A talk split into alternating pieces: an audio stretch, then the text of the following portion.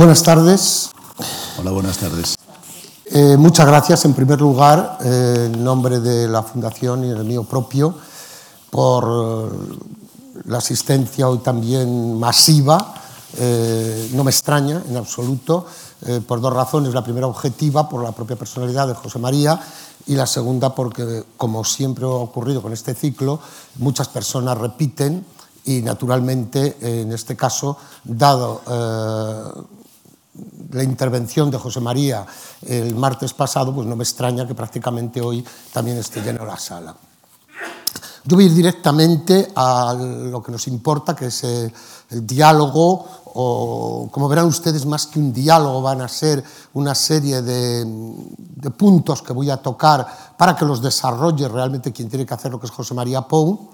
Eh, la mayoría de ustedes eh, eh han asistido a, mm, en este ciclo sobre poética y teatro intervenciones de otras personas, desde Francisco Nieva, que lo inauguró, hasta Sánchez Sinisterra, Jesús Alonso de Santos, etcétera, que han intervenido. Eh, nuestra intención, como saben, con este ciclo es conocer a, um, a una persona invitada, eh, en este caso José María Pou, y aunque el ciclo es poética y teatro, es decir, fundamentalmente hablar de teatro, en este caso yo creo que la persona que tenemos con nosotros es de todas las que eh, hemos invitado en los dos últimos años, o los tres últimos años, yo creo que es la persona más versátil eh, que ha estado en este escenario. Naturalmente que la mayoría de los que han estado aquí no solo han sido escritores de teatro, sino que algunos de ellos han sido directores, otros han escrito también para el cine, otros han intervenido también como actores, pero yo creo que la persona que ha tocado eh, más campos dentro de las actividades escénicas, pero también cinematográficas y televisivas, y también del mundo de la escritura, es precisamente José María Pou. Por eso mm, yo tenía preparado eh, para hoy algo que he cambiado sobre la marcha después de lo que escuchamos el martes.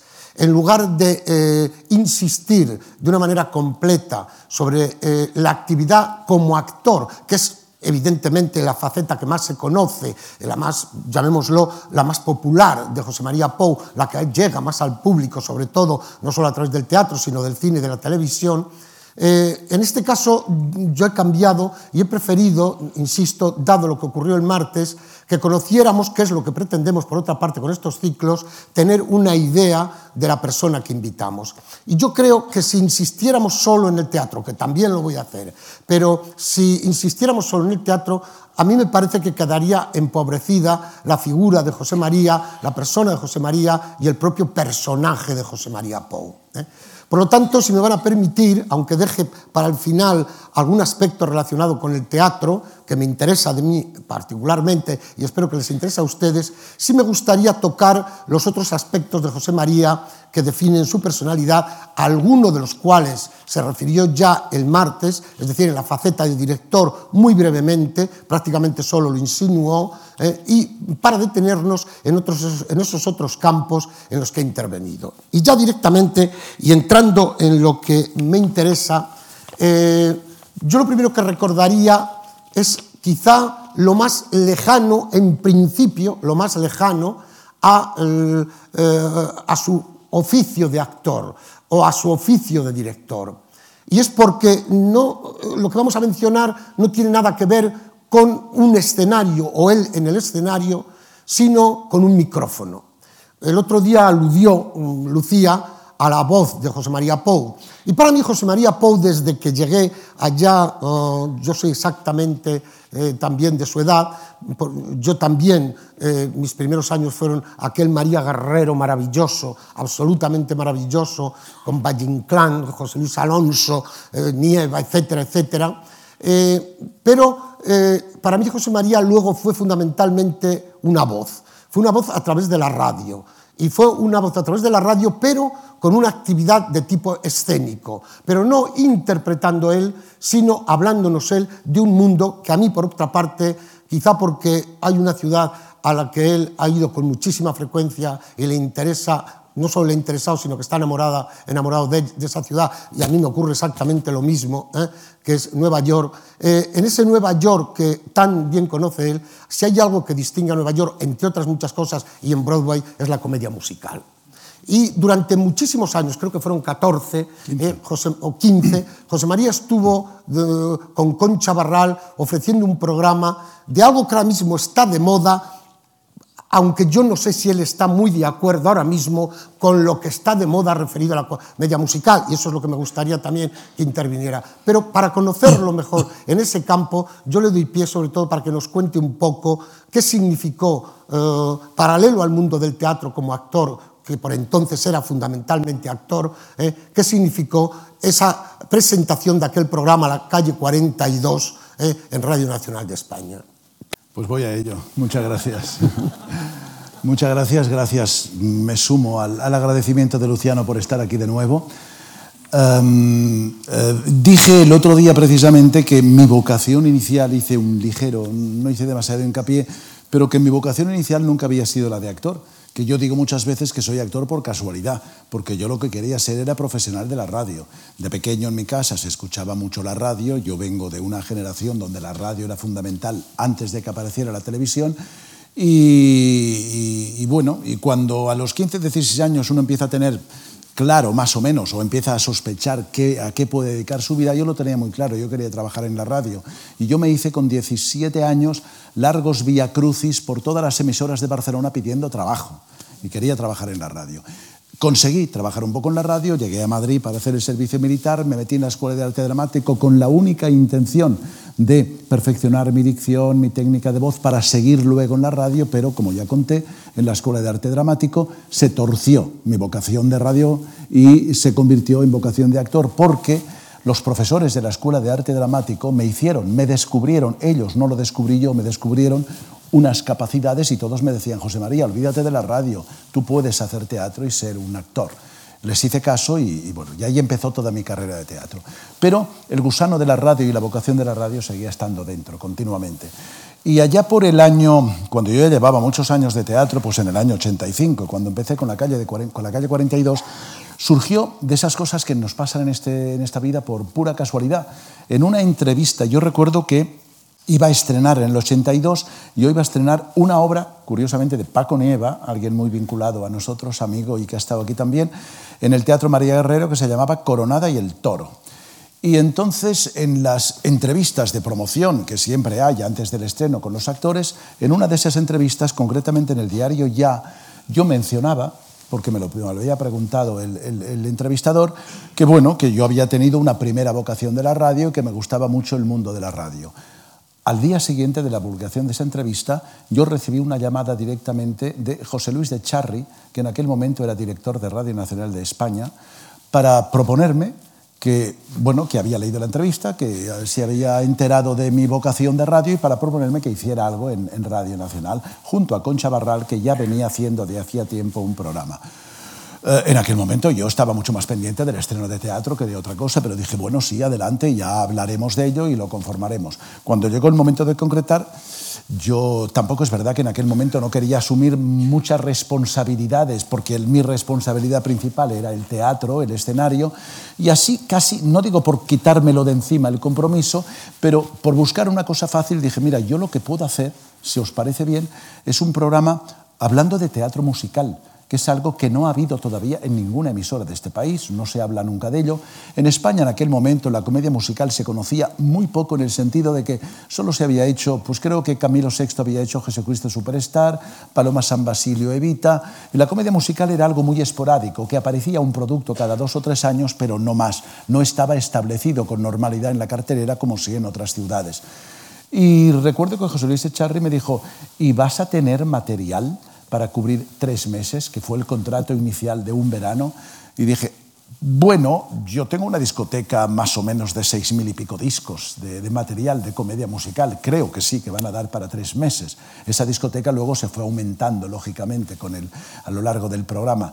Y empezamos el programa con Chavarral y yo en el verano de 1985 con la intención pues, de hacer un programa más o menos divulgativo acerca de en qué consistía el teatro musical contagiar un poco al público la afición por el teatro. Si yo acepté el encargo, curioso, es porque por encima de todo hablaba de teatro, una vertiente del teatro, que es el teatro musical, pero hablaba de teatro, que es lo que yo quería, no despegarme, lo que justificaba mi presencia allí. Y entonces pensé que la mejor manera era eh, de divulgar, era dar a conocer en qué consistía el, el, género de comedia musical, sus leyes, sus mayores éxitos, definir lo que es un musical y sobre todo explicándolo con ejemplos, es decir, dando la posibilidad al oyente de escuchar grandes momentos de los grandes éxitos de comedia musical de Broadway y de Londres que no se encontraban en este país, no se editaban en disco en este país, un material que yo había conseguido a lo largo de los años trayéndolo de mis viajes de Nueva York y demás. Con gran sorpresa, ese programa que nació con un contrato de 13 únicas semanas para la programación de verano, para la parrilla de verano, como dicen, se fue prolongando, prolongando, empezamos a recibir montones de cartas y de repente el programa, es curioso porque el programa lo que hizo fue aglutinar, pero más que aglutinar, hacer florecer, descubrir, destapar, con una expresión que yo creo que, que es gráfica, el programa hizo que salieran del armario un montón de aficionados al teatro musical que estaban desperdigados por toda España, que no tenían contacto nadie entre ellos y que, y que lo llevaban de una manera muy secreta porque es una afición donde pues, bueno, pues los más aficionados eran la gente que viajaba fuera y podía ver musicales, lo cual tampoco era demasiado habitual, y se aficionaba y se traía discos y todo el mundo guardaba su afición ahí, pero no la compartía demasiado. Nos sorprendió cómo ya al mes de haber empezado el programa, con cuatro programas, cuatro semanas, empezaron a llegar cantidad enorme de cartas a Radio Nacional de gente entusiasmada con aquello, diciendo a mí también me gusta el musical, qué estupendo que, que hagan ustedes un programa de este tipo.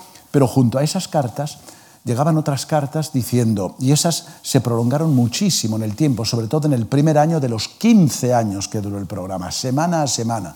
Llegamos a hacer 997 programas, más o menos.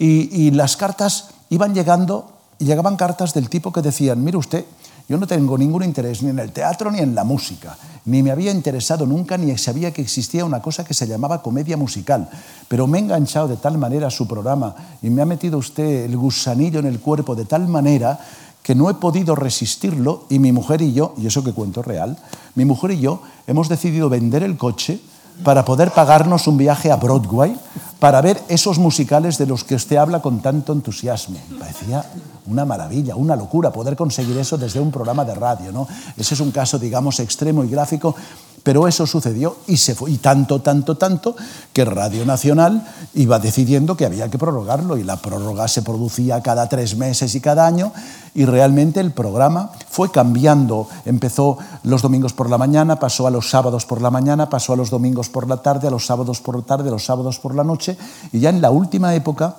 ya hacia el año 2000, llevamos 15 años de programa y entonces ocurrió una cosa curiosa. Uh, cuando empezamos el programa en el 85, como he dicho antes, el, el, género comedia musical como tal, la oferta en la cartelera de Madrid y en las otras ciudades españolas, menos todavía, no era nada habitual, era una cosa muy esporádica. Sin embargo, en los 15 años transcurridos eh, en el programa, cuando llegó el año 2001 en que terminamos, decidimos dejar el programa, el género comedia musical ya formaba parte de la cartelera madrileña. Ya cada temporada había cuatro o cinco musicales. Y yo recuerdo como anécdota, por ejemplo, de lo que supuso el programa de divulgación y de eso, permítanme que diga que estoy muy orgulloso. Es de esas satisfacciones que tiene uno. Otra anécdota breve que ilustra mucho más de lo que yo pueda contar. Un día me asomo yo por el departamento de discos del corte inglés de Preciados para comprar un disco y se me acerca un señor y me dice, señor Poe, permítame que le, me presento, soy el jefe de compras de música del corte inglés. Y quiero que usted sepa que, nos ha que, que usted nos está provocando una cantidad de trabajo enorme. Porque todos los lunes por la mañana, después de que haya salido su programa el sábado o el domingo, aparece aquí una cantidad de gente pidiendo una cantidad de discos que no tenemos y que no conseguimos. Y entonces no nos ha quedado más remedio que ponernos en contacto con una serie de distribuidoras y pedir que nos distribuyan ese material de comedias musicales que se edita en Broadway que aquí no se distribuía nunca antes. Y eso produce una satisfacción enorme. Es una muestra de lo que fue pasando. Y la tercera y última satisfacción, resumen de esa etapa de la radio, me la produce ahora en estos momentos cuando veo que cada año el género musical forma parte de la, del, como del teatro hablado, de la cartelera habitual, y hay una serie de musicales. Atención, ya aquí podríamos entrar en, el, en el género, unos mejores, otros peores. Yo no soy un incondicional del género musical, en absoluto. Hay mucho horror y mucha cosa malísima, como la hay en el teatro de texto, y hay cosas excelsas y, excelsas y maravillosas. En cuanto al género musical, me empeñé muchísimo a lo largo del programa en dejar claro y en defender muchísimo que por encima de todo tiene que ser teatro. Y que por encima, a mí me interesa lo que es el teatro musical. Yo entiendo la comedia musical como exactamente igual que el teatro hablado, un espectáculo donde hay una historia se cuenta una historia muy bien contada, con unos personajes muy bien definidos psicológicamente y en donde el número musical, la canción, el baile, lo que sea, surge de forma natural, como consecuencia de la acción, no de manera gratuita, no como ocurría, por ejemplo, en la revista maravillosa española de los años 40, donde de, repente en un sketch de una pelea de un matrimonio, la mujer decía, pues voy a poner tierra de por medio, me largo de ti y me voy al Brasil. Y chan, en aquel momento aparecían todas las bailarinas cantando Brasil y esa era la única justificación por la que aparecían los números. No, el buen teatro musical es aquel donde el número musical surge como consecuencia de la acción y, los personajes siguen manteniendo sus características y, su psicología y se desarrolla a lo largo del número musical. Hay dos leyes de oro fundamentales para digamos, chequear para saber si estamos hablando de un buen musical o de un mal musical. Ya sé que luego esto no sirve como regla generalizada, pero ayuda bastante. Es decir, un buen musical es aquel, o en cualquier caso, es imprescindible para que un musical sea como tal, un buen musical, aquel en el que la acción se desarrolla a lo largo del número musical.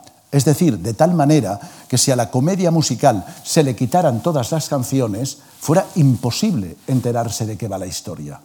Porque cuando llega el momento de cantar, la canción no es una mera ilustración, sino que el desarrollo de la acción sigue a través de la canción y cuando acaba la canción sigue. Esa es una ley de oro del musical. Eso impide que las canciones sean meras ilustraciones y se pueda prescindir de ellas. Y la otra ley de oro del musical es que a ver si lo cuento bien. El número musical, que surge en unos momentos determinados de la acción, debe conseguir siempre un grado de emoción en el público superior al que se conseguiría solo con la palabra. Si no se consigue con el número musical que la emoción del espectador haya subido muchísimo, eh, no sirve. Si se puede conseguir con una canción o con un número de baile el mismo interés del espectador que el que se conseguiría hablando, mm, ese número es malo. Hay que conseguir levantar al espectador, llevarlo a un grado mucho más alto para luego volver a lo hablado. Esas son dos reglas de oro del musical. Por desgracia, hay muchísimos musicales, hay mucha gente que se apunta al teatro musical sin tener en cuenta esas cosas y hay muchos musicales que a mí particularmente no me gustan. Por ejemplo, no tengo ambaje en decirlo sin que ello suponga menosprecio hacia nadie, pero como acabo de decir, para mí el musical es por encima de todo teatro, una historia que se cuenta con unas situaciones creíbles y unos personajes que, a los que les pasan cosas durante el desarrollo de la función. En los últimos años se ha creado un estilo de género musical que es curiosamente el que más se practica en los musicales genuinamente españoles, que a mí no me interesa demasiado, que son aquellos musicales que consisten en la selección o aglomeración de varias canciones o demás de determinados artistas que se han hecho populares, se juntan todas ellas una detrás de otra, se hace un corta-pega, corta-pega, corta-pega, se hilvana un mínimo argumento sin demasiado interés y eso se le ofrece al público. Eso para mí no es teatro musical. Eso es antología de canciones de, éxitos de un cantante determinado o en cualquier caso acepto que se le llame espectáculo musical. Pero de ninguna manera eso es teatro musical, porque para que sea teatro tiene que haber eso, personajes, situaciones que normalmente en ese tipo de espectáculos no, no los hay. ¿no? Es otra vertiente que ha crecido últimamente mucho en todo el mundo. José María, mm, no te corto, por Hablaría horas y horas, pero, por favor. Pero es que el problema es que tampoco va a quedar hoy la personalidad ni lo que hace. Evidentemente, eh, Yo tenía aquí dos folios y, voy por la tercera línea. Nada, ¿eh? seré, más, seré más breve. Seré más pero, breve. pero, no, pero sí que yo de todo lo que iba a mm, darle la posibilidad de que completara su personalidad, sí que luego yo tenía una, dos, tres preguntitas, eh, digamos, eh, que lo comprometían un poco para que no solo describiera, sino que también opinara. Va a ser un poco imposible.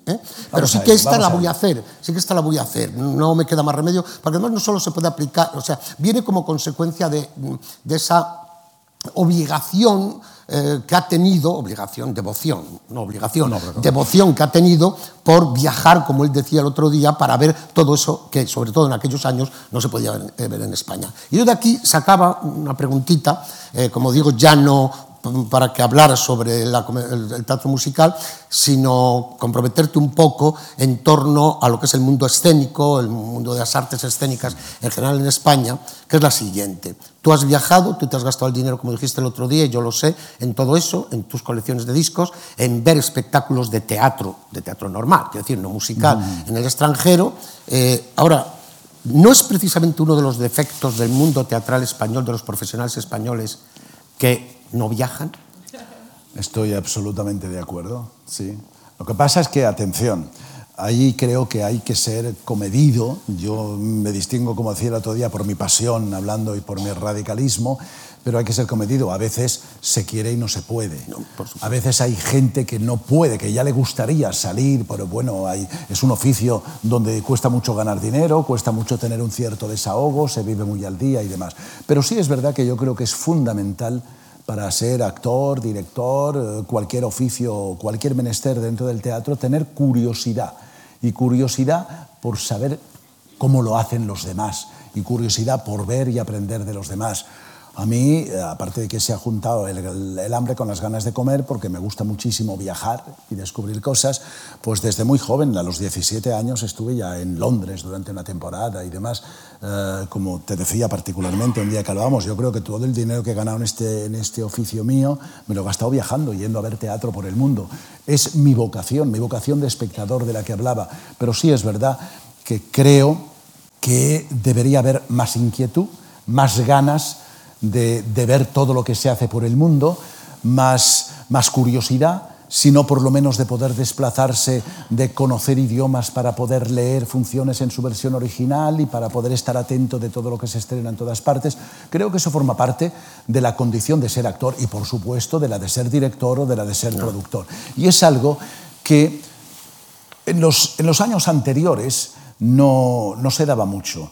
Últimamente, yo diría que las últimas generaciones viajan más, conocen más, están más atentas y también es cierto que en los últimos años, cuando digo últimos años hablo de 15 años para acá, se han abierto muchas las puertas en el sentido de que que ahora, por cierto, se está perdiendo con los recortes, pero que es cierto que muchas compañías extranjeras venían aquí, Festival de Otoño en Madrid, como en Barcelona también, eh, daba la posibilidad de ver muchos espectáculos de teatro importantes de, de toda Europa, y bueno, también es verdad que, ejemplo de lo que dices, de ese que debe considerarse defecto, es que yo he visto aquí programado por el Festival de Otoño en el Teatro del Canal o en el Teatro de la Zarzuela espectáculos de primera categoría maravillosos que venían dos días aquí y éramos 100 personas en el patio de butacas y de ellos 20 profesionales. Es una pena, hay que lamentarlo.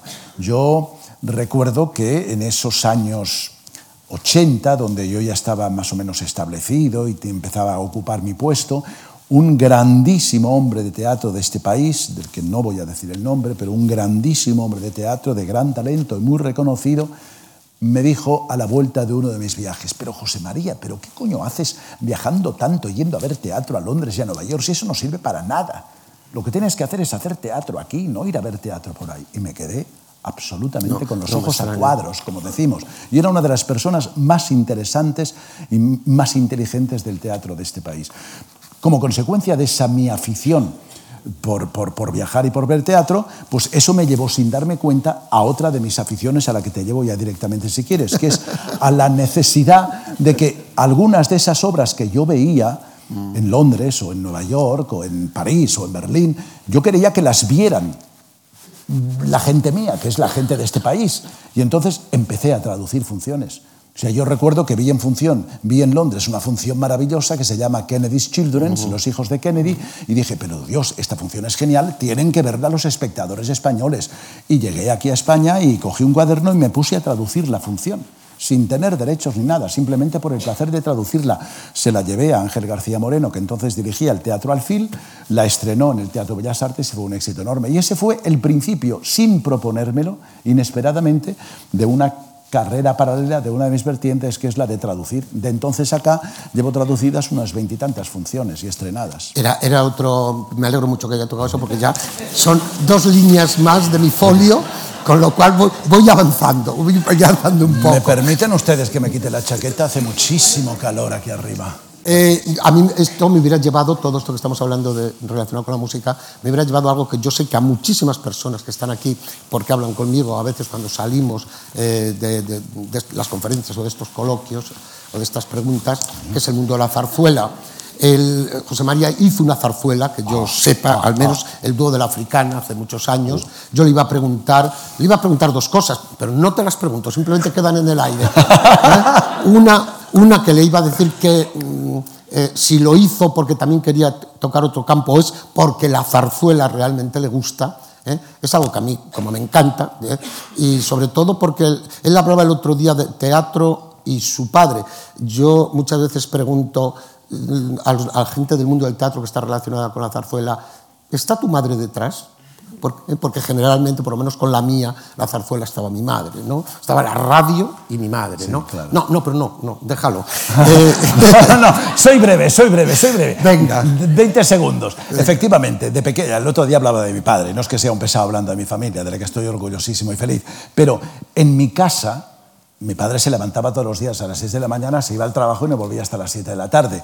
Pero los domingos era un día excepcional. Y los domingos a las 9 de la mañana en punto en mi casa, donde mi padre se permitía el lujo de dormir un poco más, nos despertaba todos música de zarzuela. Y todos los domingos por la mañana en mi casa se escuchaba zarzuela, a lo largo de toda la mañana, porque era la gran afición de mi padre. Y yo les puedo cantar entera, porque me las... No, no lo voy a hacer. porque me sabía entero de memoria la del Manojo de Rosas, Luisa Fernanda, Doña Francisquita, la del Soto del Parral y todo el montón de grandes zarzuelas. Ese era así, era así. Ya está, terminado. Bien, eh, pasemos entonces, si te parece, a otra práctica eh, laboral, porque en el fondo es una carrera, pero no deja de ser, como él tituló la charla, el oficio, el oficio realmente, es el mundo del cine.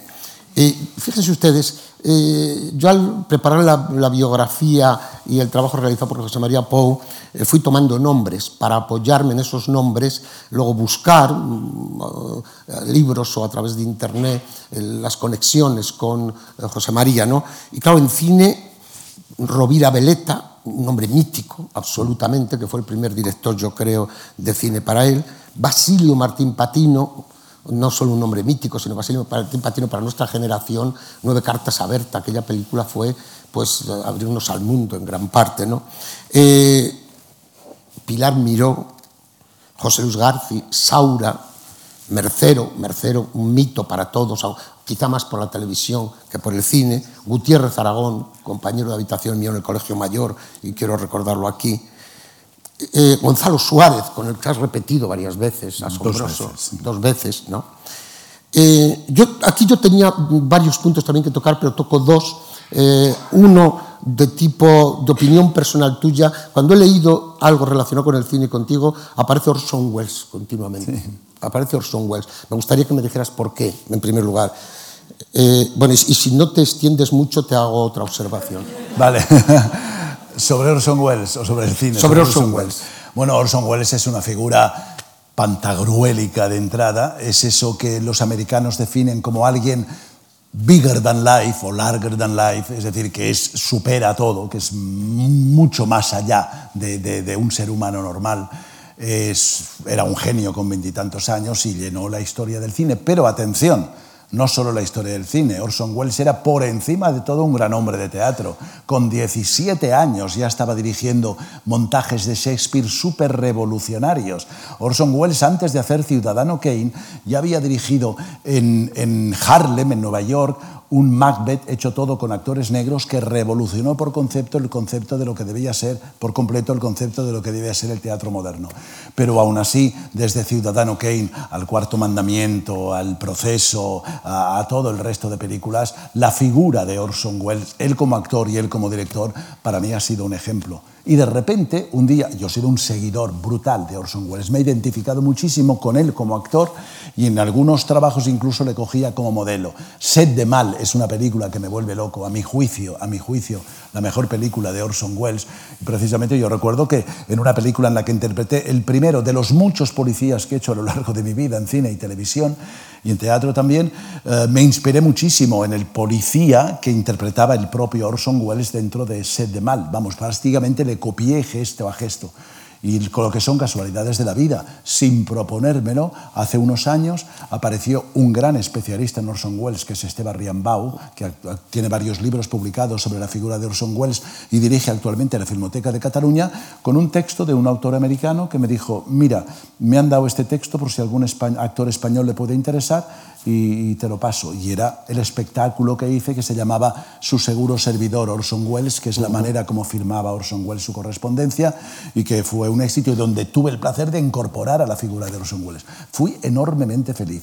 Pero de todas maneras, hay una cosa, hay una frase de Orson Welles que me gusta, se podrían tú sabes, tomos enteros con frases y pensamientos de Orson Welles, que revolucionó con Ciudadano Kane el concepto de la puesta en escena de las películas. Es decir, él, precisamente él dice, como yo no sabía nada de cine, porque yo era un hombre de teatro, cuando tuve la oportunidad de dirigir mi primera película, Ciudadano Kane, no tenía ningún respeto a las leyes del cine y por eso me permití romperlas completamente y me permití poner la cámara en unos ángulos donde no la ponía nadie y conseguir aquel tipo de narración que nadie había hecho hasta entonces.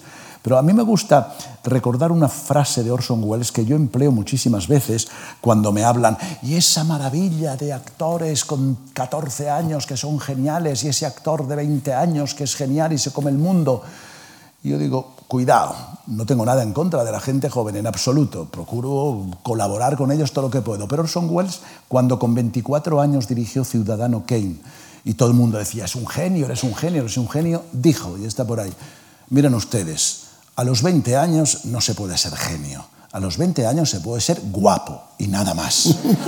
Genio se es a los 60, a los 70, a los 50, pero con 20 años solo se puede ser guapo y nada más. Me parece que es muy interesante. Pues yo he escuchado antes de entrar a algunas personas que decían que qué bien estás a los 69. Muchas gracias.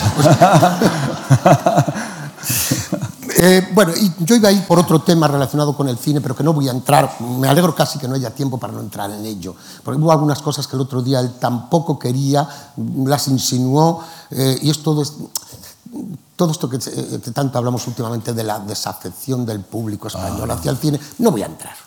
No voy a entrar porque además sería un tema muy largo. Eh, eh, no tenemos tiempo realmente para ellos. Por lo tanto, para completar la figura no me queda más remedio que ir pues con temas un poco generales. Dejo también prácticamente eh, su trabajo en televisión, episodios y episodios de series, etcétera, etcétera. Simplemente recordar, eh, porque para mí fue mi maestro y más que mi maestro, eh, él ha tenido la suerte de empezar en todos los géneros siempre con nombres, tanto como autores, como directores, etcétera, como con títulos asombrosos.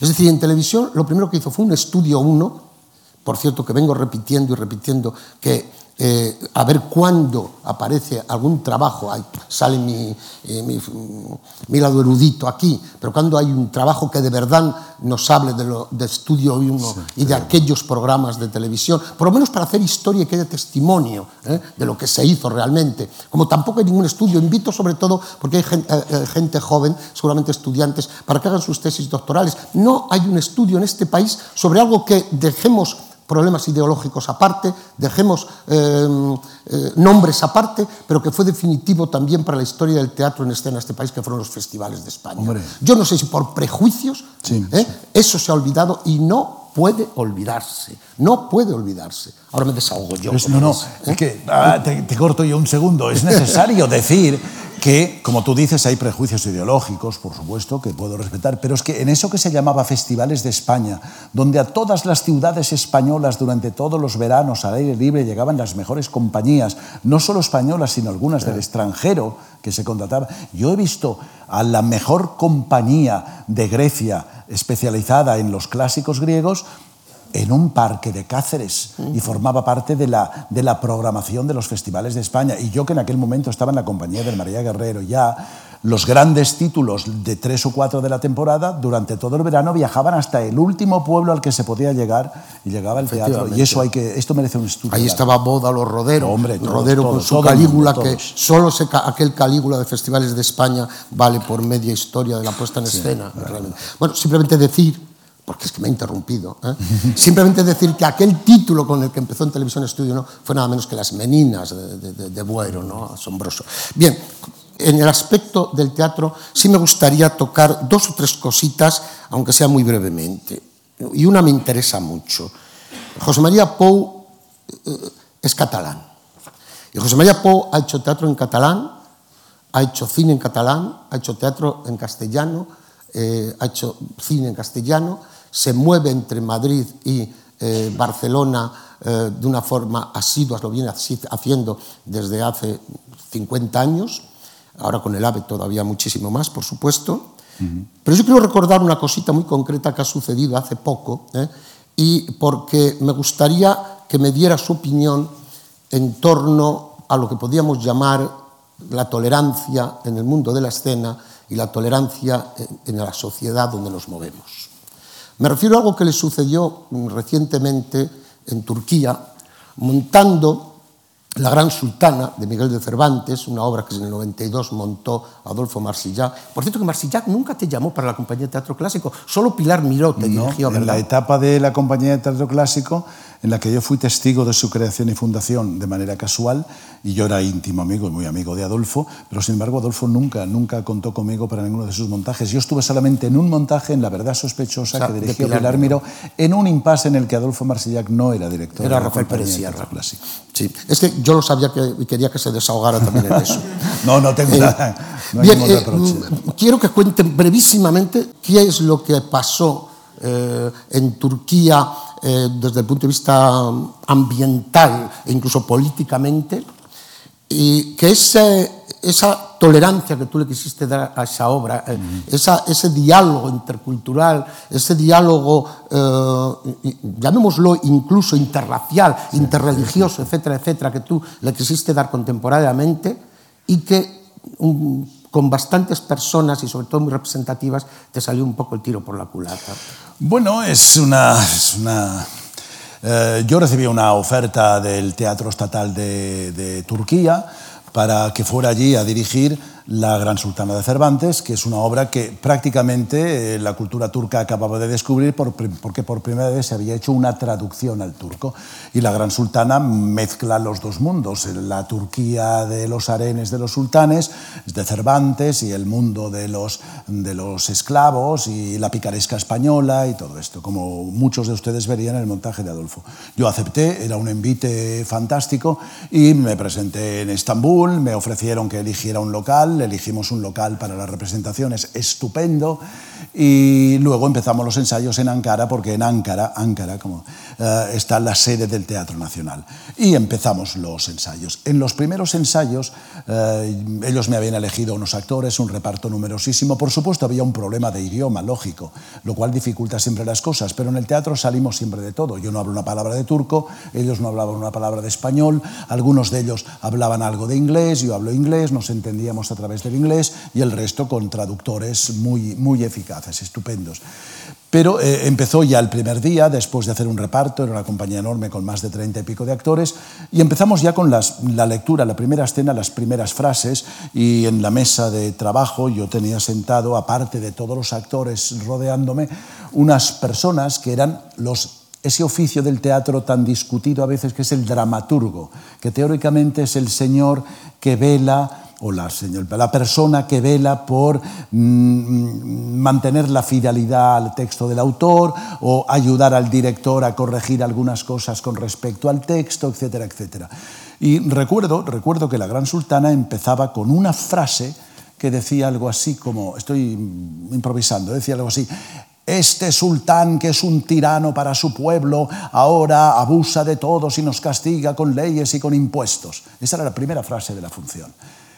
Y empezamos la lectura el primer día de ensayos, después, debo decirlo, de cinco meses de preparación, viajes, todo prometía estupendo. Y cuando el actor leyó esa primera frase, una señora que estaba a mi lado con un aspecto muy, muy imponente dijo, cortemos un momento, por favor, señor Pou, esta frase no se puede decir. Y dije yo, coño, lo dije en turco, con perdón. Pero, pero, ¿cómo que no se puede decir? ¿Por qué?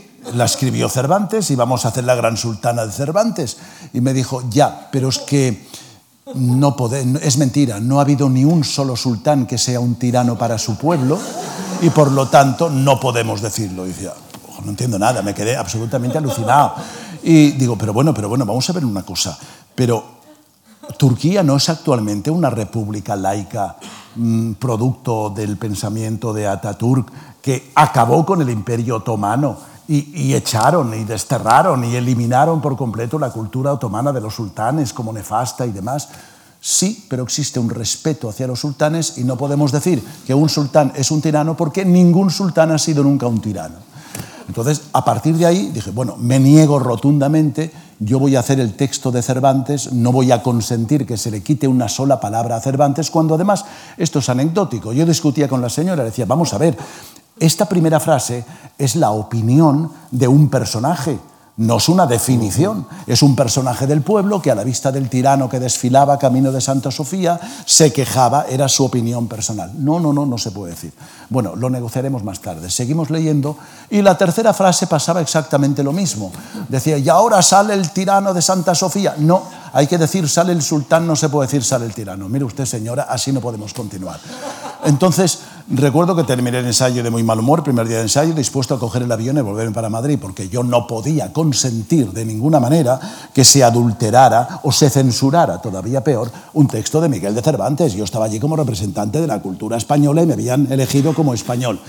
En ese, en ese malestar mío, pues eh, reclamé, pensé, bueno, lo mejor es ir a hablar con los responsables junto al Teatro Estatal de Turquía de, este hecho, porque además este espectáculo mm, era muy importante en cuanto que clausuraba de alguna manera las actividades de, esto fue en el 2010, en verano del 2010, clausuraba en aquel año Estambul era capital europea de la cultura y este, el estreno de la Gran Sultana cerraba los actos de la programación teatral de capital europea de la cultura. Y entonces me puse en contacto con las dos personas de la Embajada Española y del Instituto, de, del Instituto Cervantes, que eran en parte responsables de, que yo estuviera allí también. Y en una cena muy informal les dije, oye, mira, está pasando esto y yo no, no, no quiero consentir lo que a estas alturas se censure a Cervantes de esta manera y creo que desde la Embajada, desde el Instituto, se debe hacer algo, ¿no? Porque, porque vosotros estáis aquí para defender los intereses de España. Y bueno, a lo largo, idas y venidas, mm, no me tomaban en serio, me decían, bueno, José María, los actores y la gente de teatro sois muy susceptibles, ah, no pasa nada, eso no tiene importancia. Y hubo un momento dije, pero bueno, pero vamos a ver, vamos a ver un momento, pero vosotros no, no es vuestra obligación defender, estáis ahí para defender nuestros intereses y la cultura de nuestro país y demás. Y una de esas personas me dijo, José María, no te pongas pesado Si total no se va a enterar nadie. Tú haz lo que te digan y no se va a enterar nadie. No nos creemos problemas aquí. Estrenamos y en España no lo van a saber siquiera. Eso es lo que pasó. Ya. Eh, bueno, yo, yo, esto, eh, porque voy a tener que cerrar. Debo decir que se estrenó La Gran Sultana sin cortar ni una sola palabra de La Gran Sultana. Bueno.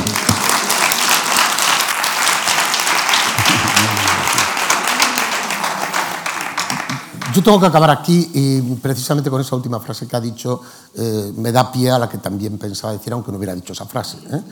Y es que mm, yo estoy muy contento de que sea de Moller del Valles. ¿Eh? Muchas gracias. Pero estoy muy contento que le guste muchísimo la zarzuela y que los títulos que ha citado, alguno en el campo extremeño, como Luisa Fernanda, pero los otros de, las vistillas. Hombre, el de la Paloma Revoltosa, puedo cantarlas enteras también. Yo estoy muy contento y lo que le pido es que, que siga siendo un poco esa figura que ha sido para mí durante toda mi vida eh, y que representa eh, la tolerancia, representa dos idiomas, dos lenguas, dos culturas eh, y representa eh, el entendimiento entre las personas. A partir de aquí iba a haber Muchas otra gracias. cosa que era que íbamos a rendir un pequeño, modestísimo homenaje de recuerdo a María Esquerino, pero es que no tenemos tiempo para ello, aunque de corazón, de todo corazón, eh, sí quiero recordar, evidentemente, que María Esquerino representa eh, en gran parte el mundo en el que vivió. ¿eh? Eh, y también en el que participó, por ejemplo, con Anillos para una Dama, con María Esquerino haciendo una gira por parte de España, pero sí quiero a esa generación representada por María Esquerino, a la siguiente representada por José María Pou y algunos actores jóvenes que hay, porque lo sé que están aquí ahora mismo, y que hacen que ese teatro vivo del que habló el otro día José María Pou que nos ha costado mucho en muchos aspectos, ¿eh? Sobre todo el teatro clásico español que hoy esté presente, pero la verdad es que al lado de ese teatro otro punto que iba a tocar, si me permiten ustedes, que iba a ser ese fenómeno, para mí rarísimo, sigue siendo rarísimo, de, de, de, la, de la, obra de, de Rezza, esto, arte. de arte, que fue un fenómeno, para mí es un fenómeno que sigo sin entender, pero bueno, a lo mejor él no lo hubiera explicado, pero no puede hacerlo, ¿eh? Eh, sinceramente, pero el sí curso que viene. El, curso que, el curso que viene venimos a hablar de arte eh, y de otras muchísimas cosas que hubiéramos podido hablar. Mm, simplemente con ese recuerdo a María, que le dejo a él que diga las últimas palabras.